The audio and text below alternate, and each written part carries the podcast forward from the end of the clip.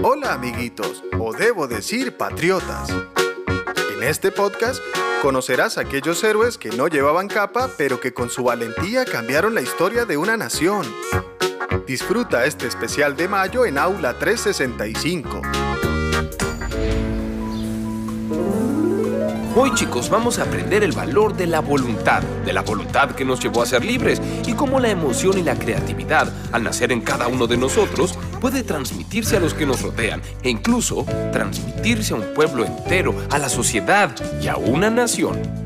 Mmm, ¿la Revolución de Mayo? ¿El Día de la Independencia? No, Natalia, eso es el 9 de julio. Pero como colonia, ¿no nos habíamos liberado de España? En realidad es el comienzo de la independencia comienzo de nuestra libertad.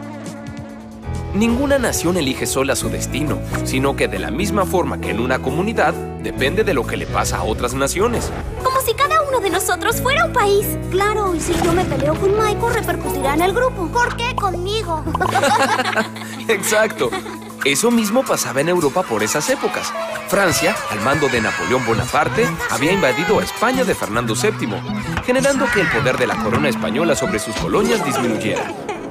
Una de estas colonias era el Virreinato del Río de la Plata, y viendo que nuestro opresor era vencido en Europa, muchos intelectuales, militares, políticos y criollos se unieron en voluntad y pasión para comenzar a ser libres. El 18 de mayo de 1810 fueron a reclamar al virrey Cisneros para que convocara un cabildo abierto. ¿Un qué? Un cabildo abierto. Un lugar en donde todos y cada uno pueden debatir el futuro de una nación. Exacto, Lu. Y el pueblo los apoyó inmediatamente. Y así se formó el 25 de mayo de 1810 un cabildo abierto. Ese día se creó la primera junta, nuestro primer gobierno que formaban Saavedra, Belgrano, Castelli, Alberti, Ascuénaga, Mateu, Larrea, Moreno y Paz.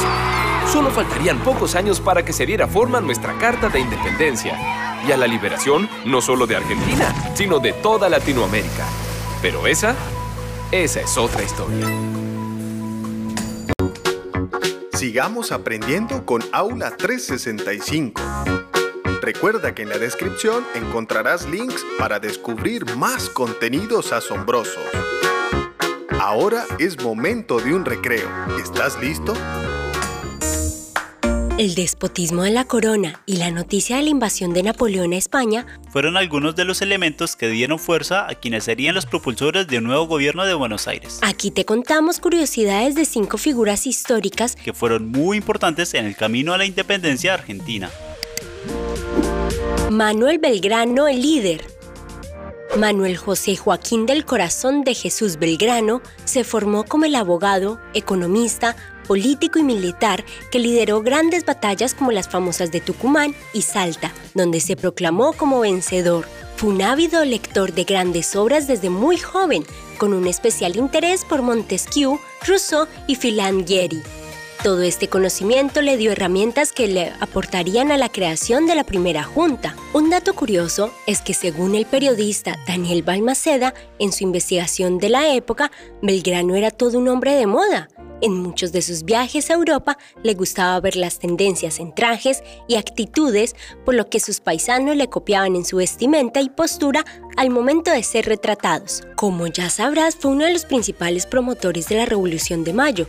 El 22 de mayo votó a favor de sustituir el virreinato por la primera junta y el 25 fue elegido vocal, es decir, como un asesor y principal consultor de las decisiones.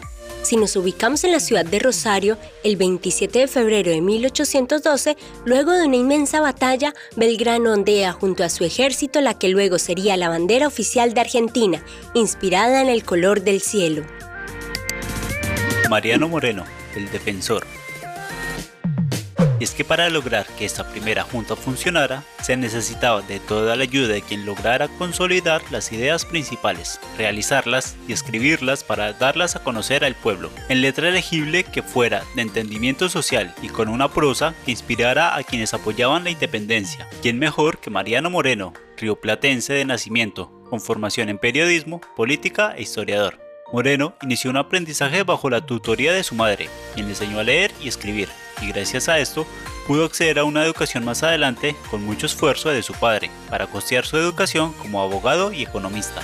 Se convirtió en un abogado que defendía a los indígenas, pues Moreno creía en la igualdad de condiciones de las personas como trabajadores, declarando que desde el descubrimiento de América se trataba a los nativos con malicia, cuando su único delito era haber nacido en tierra llena de riquezas. Fue el fundador de la Gaceta de Buenos Aires, que tenía como objetivo el publicar las decisiones y acciones de la primera junta. Su primer impreso fue un texto de Jacques Rousseau, El contrato social, que él mismo se encargó de traducir. Por ese compromiso fue nombrado secretario de la primera junta.